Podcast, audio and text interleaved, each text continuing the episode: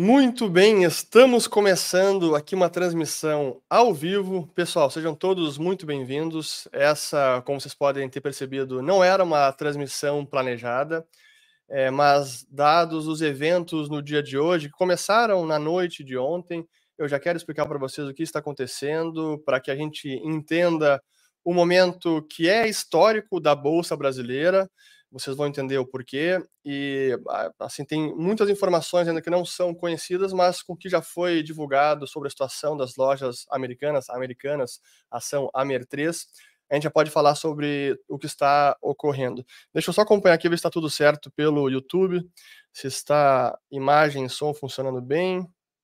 Em princípio, tudo certo.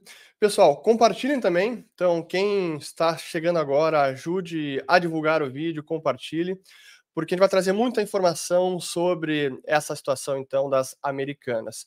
E para conversar com a gente sobre tudo isso, a gente tem um convidado muito especial, que é o Leandro Siqueira, que é sócio fundador da Varus. Ele também é co-host do podcast Os Economistas, também é sócio do Grupo Primo e especialista de ações da Speech. Então, seja bem-vindo, Leandro Siqueira. Tudo bom, Leandro?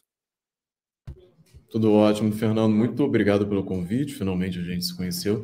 É um prazer enorme estar aqui, mesmo que seja como mensageiro do apocalipse, né? Para falar de um tema tão complexo e polêmico quanto esse.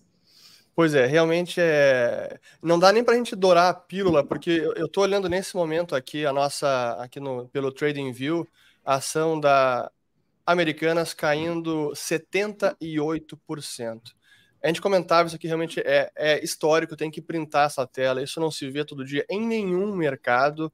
O que está acontecendo é absolutamente inédito e surreal.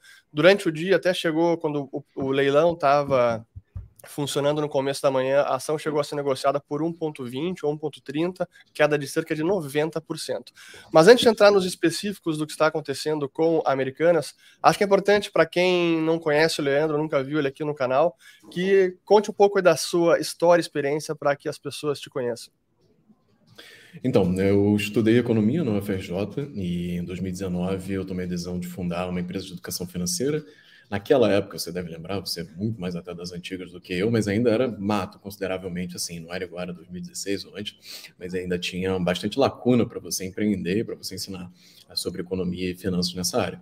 E aí a gente fundou a empresa chamada Edu Finance, que na época era justamente um, o Edu de educação, muita gente acha que tinha um Eduardo, que era eu, é, e o financeiro de finanças, né? Como eu não consegui mudar de nome e trocar para Eduardo, eu decidi trocar o nome da empresa para Varos. E hoje a gente também é uma research, muito mais focado em análise de ações, uh, principalmente. É, depois a gente eventualmente fez um deal com o Grupo Primos, que acabou virando sócio aqui, viraram sócios nossos. Uh, e hoje eu faço todas essas coisas que você falou, né? Tô um pouco na Varus, um pouco aqui na Speech também como especialista de ações, enfim. Tá novidade, começou hoje isso.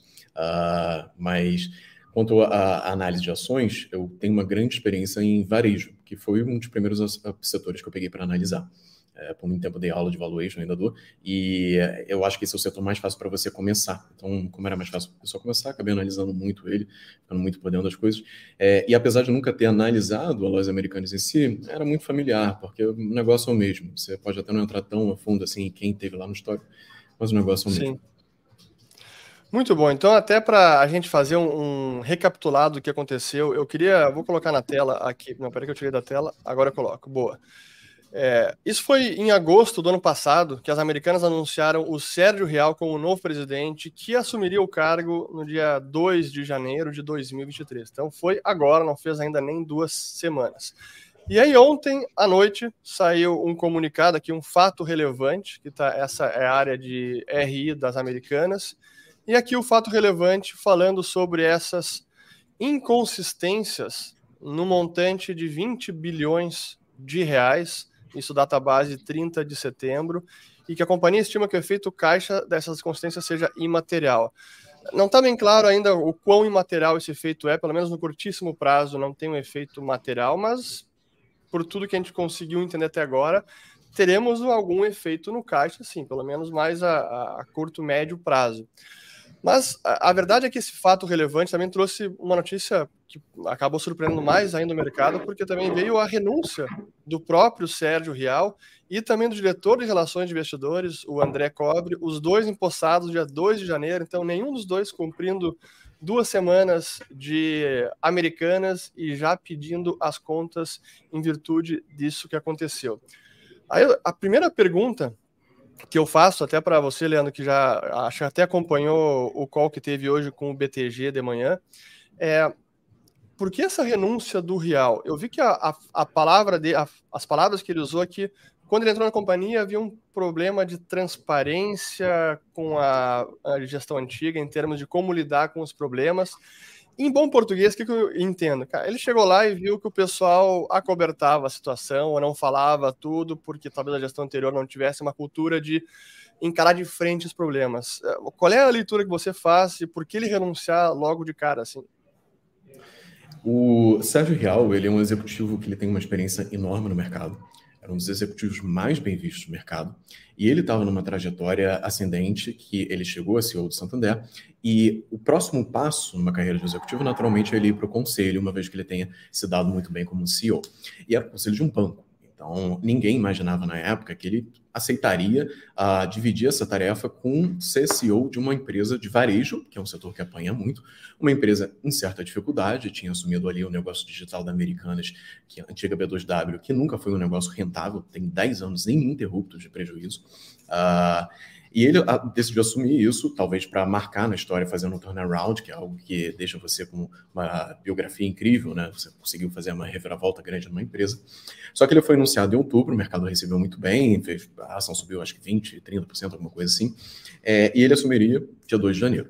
Em nove dias lá dentro da empresa, menos de dez dias, ele conseguiu já desvendar que tinha um rombo, né, um problema pelo menos de 20 bilhões de reais, e que ele decidiu fazer, obviamente, quem sou eu para julgar se ele está certo ou está errado, ele tem todas as posições pessoais deles e muito mais informação do que a gente tem aqui, mas o que me parece que ele fez foi, eu não vou querer manchar minha trajetória, estando junto com uma empresa que tem um rombo de 20 bilhões, provavelmente um dos maiores casos, escândalos contábeis uh, da história do Brasil, uh, para você ter uma ideia, pelas minhas contas, daí deu mais ou menos 1,5 bilhão. Se isso fosse uma fraude, que é uma grande discussão se é ou não, daria quase 15 vezes o tamanho do problema da IRB. Então, é, ao meu ver, ele não quis manchar a história. Além disso, talvez tenha uma questão de conflito de interesse pelo fato do, dele estar no Santander, que é. Uh, o Santander, se eu não me engano, mas é, tem alguns rumores em relação a isso, ele seria o maior credor uh, da lojas americanas. Isso não é um fato, é algo que o pessoal está discutindo ainda, mas talvez ele tivesse, pelo menos entre os bancos que são os maiores credores. E aí isso gera um problema, né? Porque, muito claramente, ele já veio com uma certa consciência por conta do Santander, ou por conta do, do, da experiência financeira dele, de que havia alguma coisa errada ali com a dívida da empresa. Porque ninguém vai descobrir isso em nove dias tão rápido assim, saindo do zero. Esse para mim é um ponto importante que eu também, assim, eu entendo um pouco de vida corporativa, já trabalhei em multinacional, em empresa grande, sei como é que as coisas funcionam. E um cargo desse, que o cara é indicado, certamente ele recebeu muitos documentos para ir se familiarizando com a empresa, com os números da empresa, bem antes de assumir o cargo. Então, Sim. ele já foi talvez vendo, eu estou imaginando, né? Que já foi vendo alguns indícios de que, opa, isso aqui eu preciso olhar com mais cuidado, opa, aqui pode ter um, alguma coisa problemática. E é quando ele assumiu de fato, cara, foi, deve ter ido como um sniper. Ok, me contem o que, que tem aqui, porque eu quero saber. Sim, um CEO como ele, inclusive, faz quase uma due diligence, né? uma investigação na empresa antes de assumir, justamente para evitar que tenha uma bomba como essa. E ele mencionou na, na call que ele fez hoje de manhã que, pela carta circular enviada aos bancos, é, a dívida, que deveria estar como dívida financeira, não estava como dívida financeira. Então, ele já tinha um acesso prévio a isso. Eu não imagino que ele tenha tido esse acesso só depois que ele entrou lá. E quanto a essa cultura de, de transparência, é, às vezes a gente imagina que é um conluio, uma conspiração que tem lá dentro, alguma coisa do gênero, mas é, é muito mais simples. É a famosa microfísica do poder, né? Você está lá no seu grupo de pessoas do seu departamento, que tem cinco, sete pessoas, e você tem um chefe que não dá muita abertura para você falar, levantar um problema, às vezes você levanta, ele não quer levar para o superior, e aí você tem um problema que vai se acumulando ao longo dos anos. Então, pela minha percepção, foi mais isso, não foi um, uma conspiração enorme que teve lá dentro. Uh, e, e, essa atitude que ele tomou, no meu ver, foi por isso. Cara, eu não vou sujar minha biografia indo para um barco que pode afundar. É, e acho que outra coisa também, já que ele tinha um objetivo de, de, de turnaround, de, de mudar a empresa e, e levar ela para outro patamar, com esse problema gigantesco, cara, muda completamente o foco da empresa. Vira uma questão de é, é, resolver o que é um escândalo, que pode ser ou não uma fraude, isso é algo que a gente pode falar um pouco mais à frente, mas realmente muda completamente o foco da empresa e aquele propósito para o qual ele foi contratado não tinha mais como realizar. Sim. Mas eu queria entrar em, em uma questão que você pudesse, se você pudesse explicar essa, o que, em que consiste essa inconsistência, né, a questão da operação do sacado ou risco sacado. Mas antes de explicar ela, Leandro, eu queria até para que as pessoas entendessem a magnitude desse problema e os 20 bilhões é um número bizarramente colossal. Porque não é apenas, não, foi uma, um problema de 50 milhões, 100 milhões de reais, 200, 500 milhões. Não, foi 20 bilhões. E é o que está se estimando. Até agora não tem uma a, a foto final, porque não, também não teve uma auditoria. Então, essas são as estimativas até o momento. Mas eu quero trazer aqui, deixa eu até, eu quero compartilhar a minha tela porque, ó, aqui, ó, parar a tela agora sim. Eu quero compartilhar os resultados da empresa do terceiro trimestre. Deixa eu colocar aqui, Excel, aqui temos, ó. Então, esse aqui é o resultado da empresa e o balanço, para ter uma noção, o total do ativo da empresa, aqui, ó, total do ativo, 47 bilhões. Do passivo, aqui, circulante, 10 bilhões. Fornecedores, importante guardar esse número, apenas 5 bilhões. Contas a pagar, fornecedores. De dívida, 15 bilhões de dívida, levando aqui um patrimônio líquido de 14,7 bilhões, então passivo e patrimônio total de 47 bi. 20 bilhões de inconsistência é muita coisa. Assim, é um negócio é, surreal. Mas explica então para quem não sabe em que consiste esse problema aí, esse pagamento de fornecedores, o tal do risco sacado. Então, quando você tem uma empresa de varejo, o seu negócio é basicamente você compra produtos de fornecedores ou até matéria-prima, leva isso para sua loja e vende para os clientes.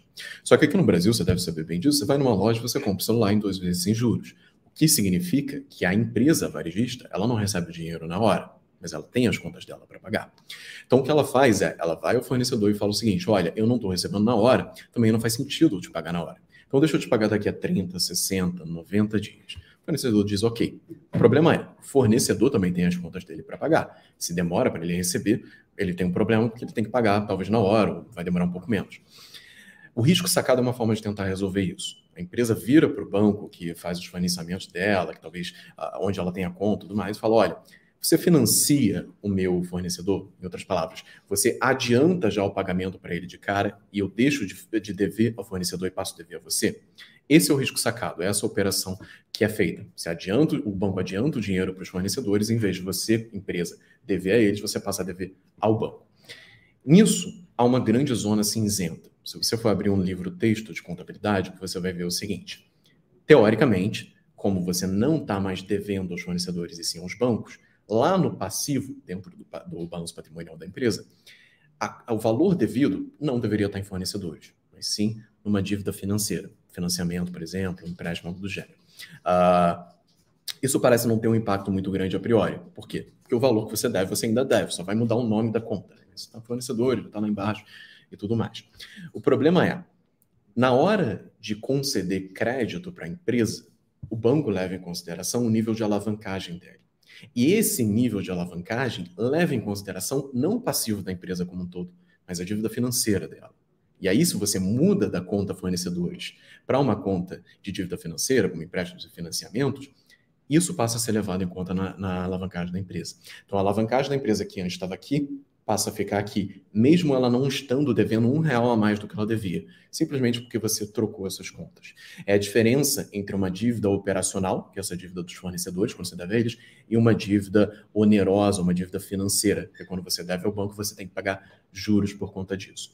As empresas elas ficavam jogando um pouco nessa zona cinzenta, tentando puxar para o lado de o mérito da transação não mudou. Eu continuo devendo aos fornecedores. Foi isso que deu origem à transação. E eh, tem um dilema se, ah, eu estou pagando juros ou não estou sobre essa dívida que eu tenho. Porque se você vira para o fornecedor e paga, fala assim, ah, vou pagar à vista, provavelmente ele vai te dar um desconto.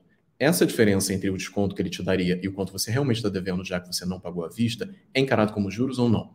E aí, quando você passa para o banco, o banco pode encarar isso como juros. Não precisa nem cobrar mais para você, já que ele está ganhando esse, esses jurozinhos em cima quando ele adianta para o fornecedor. E aí fica nessa dúvida: é financeiro, não é financeiro, é financeiro, não é financeiro.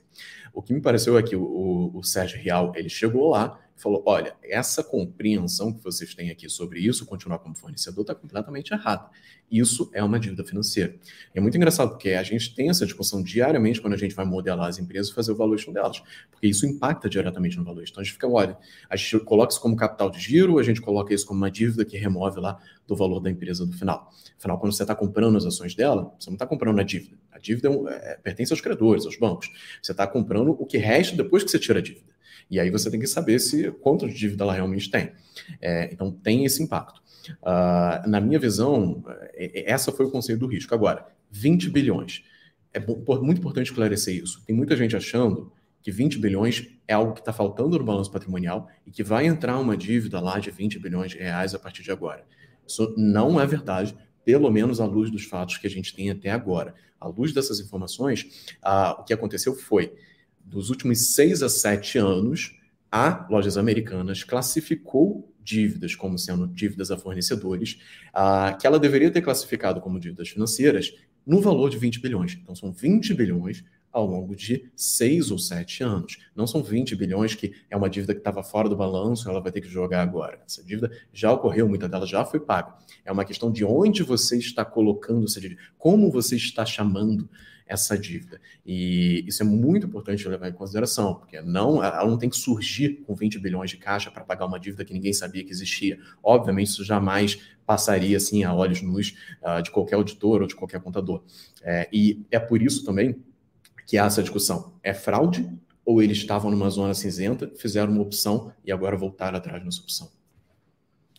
Pois exatamente isso. Hoje, quando eu escutava, consegui escutar um pouco daquele do call com o BTG, e eu fiquei até com mais dúvidas do que, ou mais saí com mais perguntas do que respostas. E acho que essa é uma delas. O que, que realmente é dívida que não foi reconhecida, ou o que, que é um reconhecimento ou registro contábil inconsistente de passado, mas que não teria efeito agora de nova dívida surgir. Isso para mim não ficou claro, honestamente. É, para mim também não. É, inclusive, ontem eu já tive que comentar sobre o que era, né? Obviamente, o pessoal pergunta muito. É, eu sugeri que pudesse ser risco sacado, apesar disso não estar tá escrito em lugar algum. Consegui dar algumas entrevistas, os jornais começaram a subir o risco sacado, e hoje o Sérgio finalmente confirmou: é um fato de risco sacado. Sendo fato de risco sacado, o que pode haver de errado ali? Porque ninguém vai deixar de colocar uma dívida. Se ninguém deixasse, se é. tivesse deixado de colocar uma dívida de 20 bilhões, meu Deus, alguém deveria ter visto isso. Então parece ser muito mais uma questão interpretativa. Se não fosse, seria uma questão menor, assim. E não é um lugar onde você tem muita margem para tirar a dívida e esconder as coisas do balanço. Você pode mudar o nome, mudar a interpretação, mas é uma questão interpretativa. E até por isso que o teor daquele fato relevante era não tem impacto no caixa. Por que, que não tem impacto no caixa? Porque o quanto eu tenho que pagar para alguém já está lá no meu passivo. A questão é, como que eu estou chamando esse alguém a quem eu devo? Estou chamando de fornecedores ou estou chamando de bancos? Essa é a grande discussão que está tendo. Isso é importante também para frisar, porque assim não tem, e o próprio Sérgio Real deixou isso claro, a empresa não está correndo o risco hoje de quebrar porque não tem dinheiro em caixa e não consegue manter as operações. Então não tem nada com relação a isso. É bom deixar bem claro que não se trata disso, né? É, a priori, se a empresa não precisasse tomar empréstimos nunca mais, a meu ver, à luz das informações novamente que eu tenho, importante deixar isso bem claro, porque coisas novas estão chegando, então pode ser que amanhã a minha, a minha conclusão mude completamente, já que os eventos, já que os fatos mudaram, aquela grande frase quente. É, mas à luz do que tem hoje, se a empresa não precisasse mais tomar crédito, teoricamente isso não tem problema algum, porque a dívida que você tem lá ainda é uma dívida, só vai trocar de nome. O problema é, se e se ela quiser tomar crédito? A gente está num período extremamente conturbado da economia, taxas de juros extremamente elevadas, e você ser uma empresa de varejo, num cenário conturbado de economia, onde a economia está desaquecida, mas a taxa de juros está muito alta, é muito problemático. Porque se você tiver prejuízo, você vai precisar alimentar isso com algum dinheiro. Pode ser dinheiro dos acionistas ou pode ser dinheiro de dívida que você pega com os bancos. Se ela voltar a precisar tomar crédito, que ela provavelmente vai fazer, até para alimentar o capital de giro, que usualmente vem de, de crédito de curto prazo, Aí ela vai enfrentar um grande problema que é a alavancagem dela vai estar muito maior. já que agora a dívida financeira onerosa que ela tem aumentou muito por essa reclassificação de tirar dos fornecedores e jogar lá em empréstimos e financiamentos. E aí o banco vai olhar para isso e vai falar o seguinte: olha, o tamanho da sua alavancagem. Eu não vou te emprestar dinheiro a 15, 20% ao ano. Eu vou cobrar talvez 30, 35% ao ano.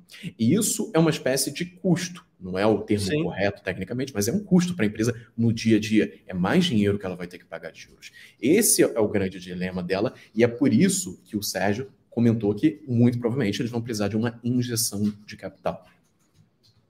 E, e esse problema da alavancagem, né, eu, eu, entendo que ele acaba tendo um impacto duplo. É não apenas a dívida que vai aumentar, a dívida financeira, mas também ao reconhecer o juro, o custo da dívida, a dívida passada, isso vai impactar a lucratividade da empresa também. Então, o lucro depois do pagamento de juros também vai impactar. Não impacta o EBITDA que é antes dos juros, mas o lucro final, como tem uma despesa financeira maior, isso acaba sendo impactado também, né?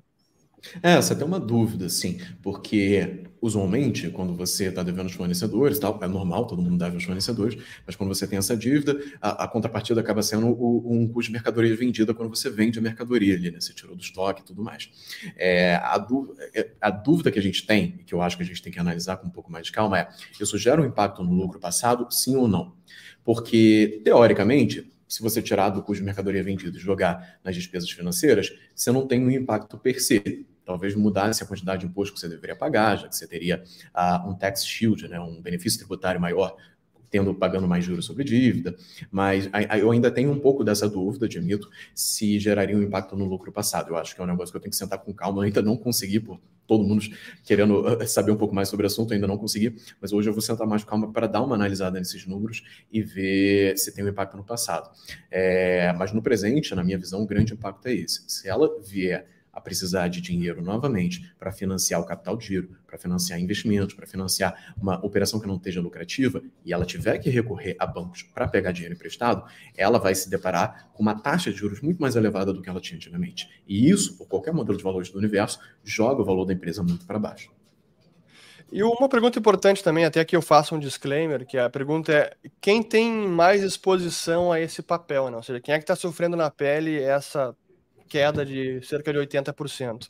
Eu não sou acionista direto, não tenho o papel na física, mas pelo fundo da Mold Capital, que era um dos grandes acionistas, ou um dos fundos que mais tinha eh, esse papel no seu fundo de ações, eu estou tomando uma ruim hoje por conta disso. Mas quem mais tinha exposição a esse papel? É, então a gente deu uma olhada aqui ontem, tem muito, muitos fundos internacionais, tem a Molt, de fato, é, tem fundos de pensão internacional, por exemplo, a gente viu que tinha um aqui de professores americanos, e aí isso pode até soar, putz, tirou o dinheiro dos professores, coitado, mas é bom deixar claro que assim, um fundo de pensão normalmente tem uma grana infinita. Ah, o percentual Sim. que a lojas americanas representa dele, mesmo ele sendo um dos que tem a maior fatia em lojas americanas, é, é ínfimo, então é, é dinheiro de troco para eles. Ah, não estou falando que é, mas normalmente é ainda mais por ser uma empresa brasileira, né? Nenhum fundo de pensão é, teria uma exposição tão grande assim. Uh, os dois que eu vi, mais ou menos, foram esses. Tem outros fundos que têm até exposições uh, muito maiores em relação ao, ao dinheiro que eles têm, então representa 20, 30, tem, tem fundo até com 90% uh, do patrimônio do fundo investido em lojas americanas, só que não é dinheiro suficiente para eles aparecerem ali na lista claro. dos maiores acionistas, né? Dos maiores fundos que têm que tem participação nas lojas americanas. É, mas é, é, um pouco disso, assim, são, são grandes fundos. É, que não necessariamente são tão impactados quanto parece, porque pode ser uma alocação muito pequena. Também é um negócio que a gente está vendo. A Multi foi a que ficou mais famosa, a gente até tentou chamar eles para bater um papo, se eles quiserem, tiverem vendo, fica o convite. Acho que é bom, uh, não só para até para defender um pouco da, da ideia. Né? É, é, muito importante deixar claro que isso não é um demérito do de gestor algum. Gestor 1. E assim, eu sou uma das primeiras pessoas a falar, putz, isso aqui eu acho que o gestor errou. O gestor... Às vezes você tem uma posição e vem um Black Swan desse, um negócio que surge do nada, um cisne negro, que não tem como você prever. Não tem como você. Se você é, assumisse que esse problema poderia existir, você não deveria investir em praticamente nenhuma empresa de varejo. E assim, esse é um negócio que todo mundo investe em alguma empresa de, de varejo.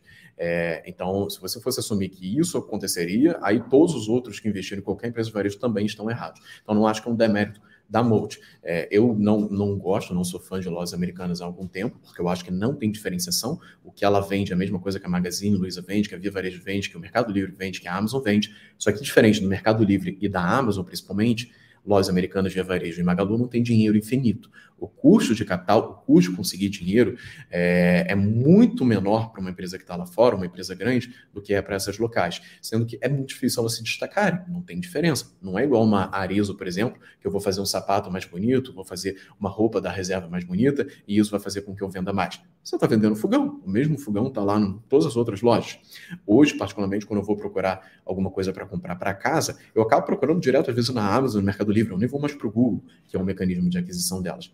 E aí, para tentar compensar isso, eles queimam muito dinheiro fazendo cashback, promoção é, digital, sei lá o que lá, me parece um pouco desfocado. Então, eu não gosto da empresa por isso, acho que nisso a gente discordaria com os outros fundos, mas nesse quesito específico que fez as ações caírem 90% até em algum momento, agora está 78%, né? Aí eu não acho que é responsabilidade de ninguém, a não ser do pessoal que estava dentro da empresa, que decidiu uh, não levar isso em consideração desde o início. É, esse, você levantou vários pontos importantes, até uma pergunta que eu tinha aqui, era como que o investidor comum pode, o investidor, pessoa física, consegue se precaver ou buscar identificar esse tipo de risco ou inconsistência contábil? A verdade é que é, é quase impossível, né? Nesse, pelo menos nesse Não. caso, né?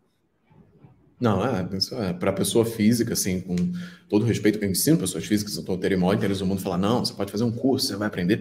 Assim, todo mundo poderia falar isso, mas eu não acho que é possível. Eu acho que até para pessoa jurídica, para fundo de investimento, é extremamente complicado. Porque não é como se você tivesse uma única posição que é lojas americanas e aí você tivesse que se precaver de todos os riscos imagináveis.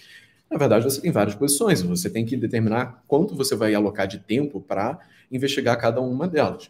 E esse é um quesito que ninguém esperava, porque, novamente, todas as empresas, pelo menos Via Varejo e Magazine Luiza, devem fazer a mesma coisa, já que elas são auditadas pela, pela Pricewater, a PwC, que é a mesma auditora uh, das lojas americanas. E pelo que o Real deu a entender sutilmente hoje, essa foi uma iniciativa da auditoria.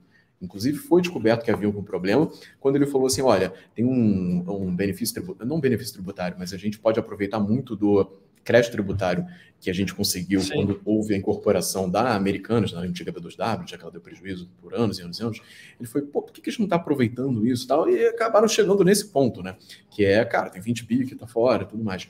E descobriram isso no, no, comitê de auditoria. Então, me parece algo que foi proposto, talvez, ou, ou pelo menos uh, foi a auditoria que trouxe, e se ela trouxe isso para lá, o que, que impede dela ter trazido também para a Magazine Luiza e para a Via Varejo. Aí dependeria de alguém lá dentro pensar, putz, daqui a cinco anos vai dar um problema e a gente tem que evitar, e a lojas americanas vai ser o alvo desse problema, então é melhor a gente ficar por fora. É difícil dessa bola de cristal. E aí, o que vale? Diversificação. Assim, a única forma de você fugir disso é diversificação. Não dá um em uma única empresa, não investe em três, quatro empresas, tenta Exato. investir em 10, 15. Isso vai acontecer, mas outra vai acontecer para outro lado. Né? Risco é uma moeda de duas faces. A gente usa risco como se sempre fosse algo ruim. Risco é o que permite que você, às vezes, tenha um retorno acima da média. Risco também é o que, às vezes, faz com que uma ação caia 90%. Você está correndo esse risco. Você precisa diversificar justamente para, enquanto uma ação dessa teve um risco que é impossível de diversificar, de, de evitar, e caiu 70%, outra possa ter um, um upside de 70% também, consiga subir. A gente já as vê, inclusive, isso acontecer com muito mais frequência do que uma ação caindo muito simplesmente pelo fato de que uma ação só pode cair 100%, mas outra ação pode subir 300, 400, 500%. Não há um limite, não há um teto para isso. Então, só esse fato já, já joga a favor da diversificação. Deixa eu aproveitar para quem está chegando agora, que a gente está com quase 4 mil pessoas assistindo ao vivo. Até, pessoal, é, quem não é inscrito aqui ainda no canal, está gostando do conteúdo, considere se inscrever, curtam o vídeo, compartilhem. A gente está conversando aqui com o Leandro Siqueira, que é sócio fundador da Varus, para falar sobre a situação das americanas, o que aconteceu com o papel, por que está caindo e todas essas inconsistências contábeis que foram divulgadas ontem num fato relevante publicado pela própria empresa. Mas você tocou num ponto importante, Leandro, que é a questão dos acionistas estrangeiros, fundos de pensão. E aí, é claro que eu sempre me lembro do caso recente da Petrobras, que foi escândalo de corrupção, desvio de fundos, onde a empresa também foi processada lá fora e foi obrigada a compensar, perdeu, foi obrigada a compensar os acionistas. Isso é comum de acontecer lá fora, cara. Os acionistas lá fora, especialmente nos Estados Unidos, cara, se tem algum indício, alguma dúvida quanto a isso, vão acabar, podem processar a empresa, porque, de novo, é um, é, assim, é um número muito relevante, não é algum desvio de 500 milhões, assim, é, são 20 bilhões. É muita coisa. Uhum. É, será que isso pode acontecer? Você viu já alguma coisa sobre é, nesse sentido, algum processo de acionistas estrangeiros, por exemplo? de acionistas estrangeiros ainda não. Eu vi agora há pouco que a CVM abriu uh, dois processos investigativos, não sei o termo correto, me perdoem, mas abriu dois processos para investigar essa situação uh, dentro das lojas americanas. É, mas eu acho importante até ressaltar que isso não se limita aqui a, a investidores estrangeiros. No caso da IRB, claro. que eu fui um dos poucos que se deu o desprazer de tentar analisar tudo o que aconteceu depois de ter acontecido, mesmo sabendo que não ia ganhar dinheiro nenhum fazendo isso, é, houve investidores brasileiros que processaram a IRB. Não lembro agora, não, eu acho que não continuo acompanhando a IRB depois disso, mas não sei se eles vieram a ganhar ou perder, mas eles processaram de fato e parecia que estava muito favorável a eles. Por quê? Porque existe um risco em você investir em ações. E isso, às vezes, é responsabilidade do investidor, é o risco de uma empresa não performar bem, da economia não performar bem. Mas há riscos que não são, eh, não são a responsabilidade do investidor. Não era para recair sobre eles o problema um dos exemplos que você citou muito bem é, é, é a corrupção que teve na Petrobras. É, isso não era a responsabilidade do investidor. Por quê? Porque a informação que chega até ele é X. Se a informação verdadeira é Y, isso é um problema da empresa, não é dele. Teoricamente, a informação deveria estar correta. Ah, no caso da IRB, foi a mesma coisa. Houve ah, comprovadamente uma fraude. A informação que chegou ao investidor não era correta, então não é um problema dele. É, mas, claro, assim, é um saco, você vai ter que entrar com peço e tudo mais, não é o mundo ideal, né, o que alguém espera ter que fazer. É, e isso sim pode afetar a lojas americanas em termos de caixa. Por isso que os 20 bilhões podem não ser materiais, mas as consequências dos 20 bilhões podem começar a ser. Sim, boa. Até é importante ver que tem várias perguntas aqui no chat. Eu não vou conseguir, a gente não vai conseguir responder, mas algumas de cunho muito prático também. E como sempre, eu recomendo que vocês conversem com seus assessores na Liberta Investimentos. Link está aqui na descrição do vídeo. Aí vocês podem tirar dúvidas práticas é, do que fazer, como fazer, como aproveitar oportunidades que podem surgir também. Então, link na descrição do vídeo, assessoria da Liberta Investimentos.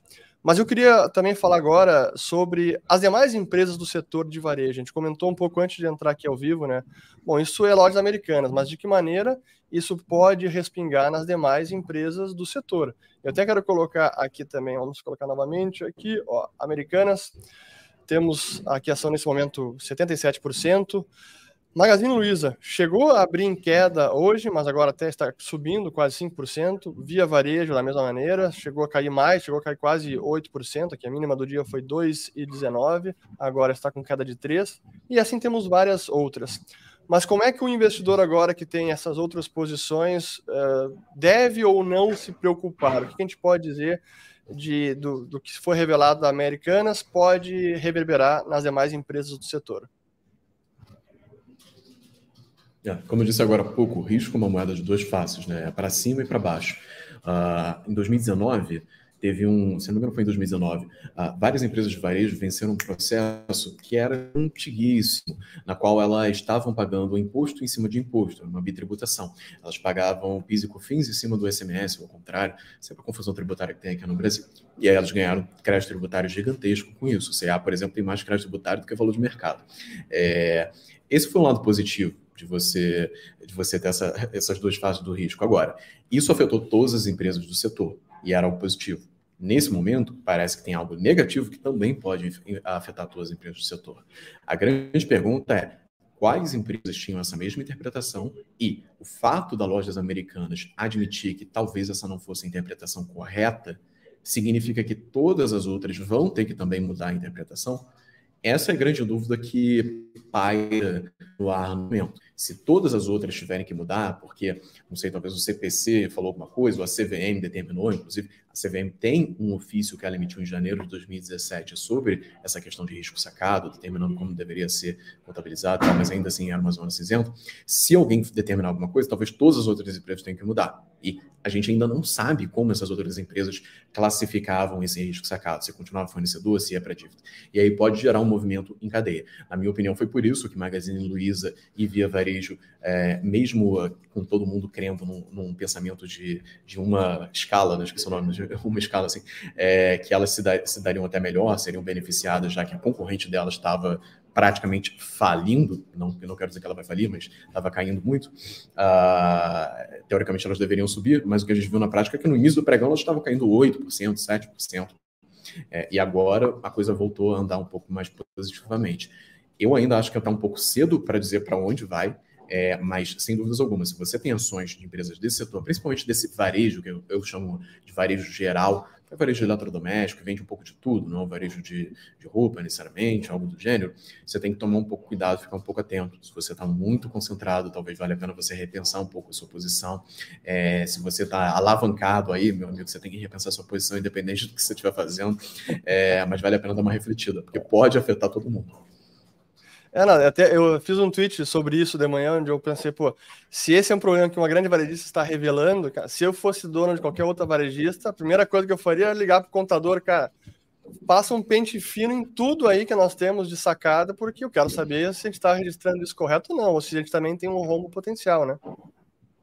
É, e isso é algo muito difícil de você descobrir mesmo lendo nota explicativa. Se você fosse é. na nota explicativa dólares americanos e fosse um fornecedor, você achar muita coisa.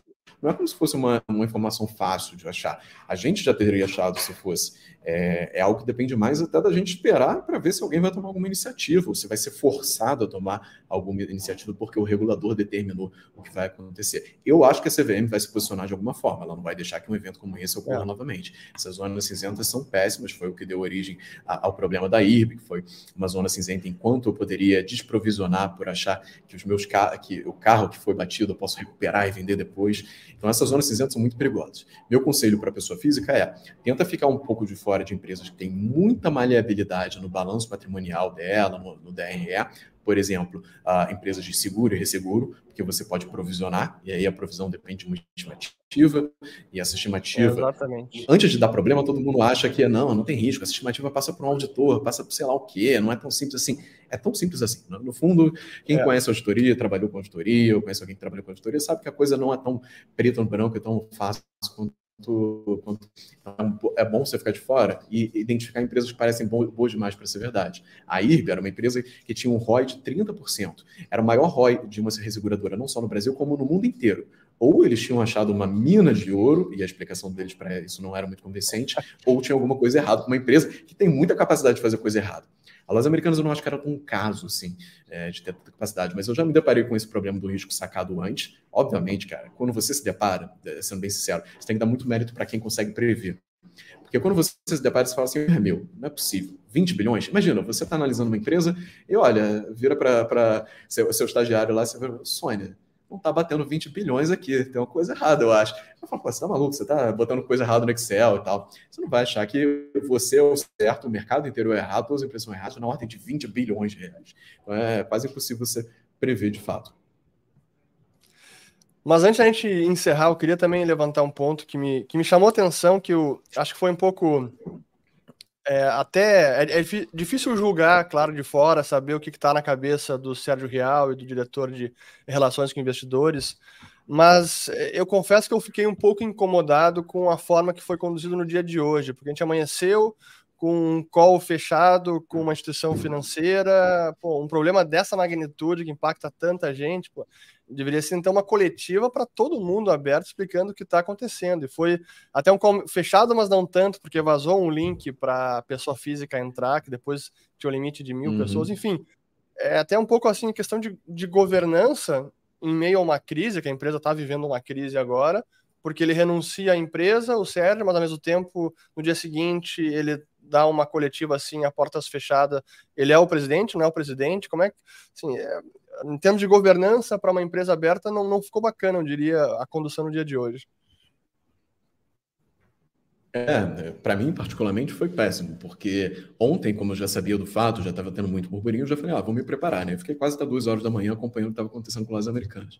Aí hoje eu acordei muito mais cedo do que eu deveria para conseguir chegar aqui a tempo, deixar tudo organizado, ver a conferência. Aí quando eu fui procurar no site de RI, a conferência era fechada. Isso por si só já parece bastante esquisito. Mas eis que vazou o link e tudo mais. E aí eu também não consegui entrar porque eu tinha um limite de mil pessoas. E só para deixar claro, isso foi ruim para todo mundo. Não tem mais aquela disputa de classe de ah, o minoritário sempre se ferra, os fundos estavam todos na call.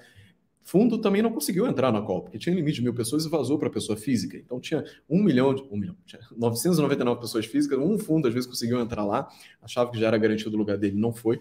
E a gente ficou sabendo de tudo através de links, através de alguém que estava, e aí fazia uma stream para mostrar o que estava acontecendo. O BTG, sem querer, lançou, uh, não sei se sem querer, né, mas lançou uma parte, até 17 minutos da coletiva no, no YouTube, só que não era listado, aí consegui o link. Foi uma confusão do caramba. É, muitas das informações acabaram sendo secundárias, né, de fonte secundária. Era de alguém que estava lá e chegou até você e você tem que dar um voto de confiança acreditar que era isso mesmo, porque ninguém estava discordando. É, mas foi, foi mal feito, na minha opinião.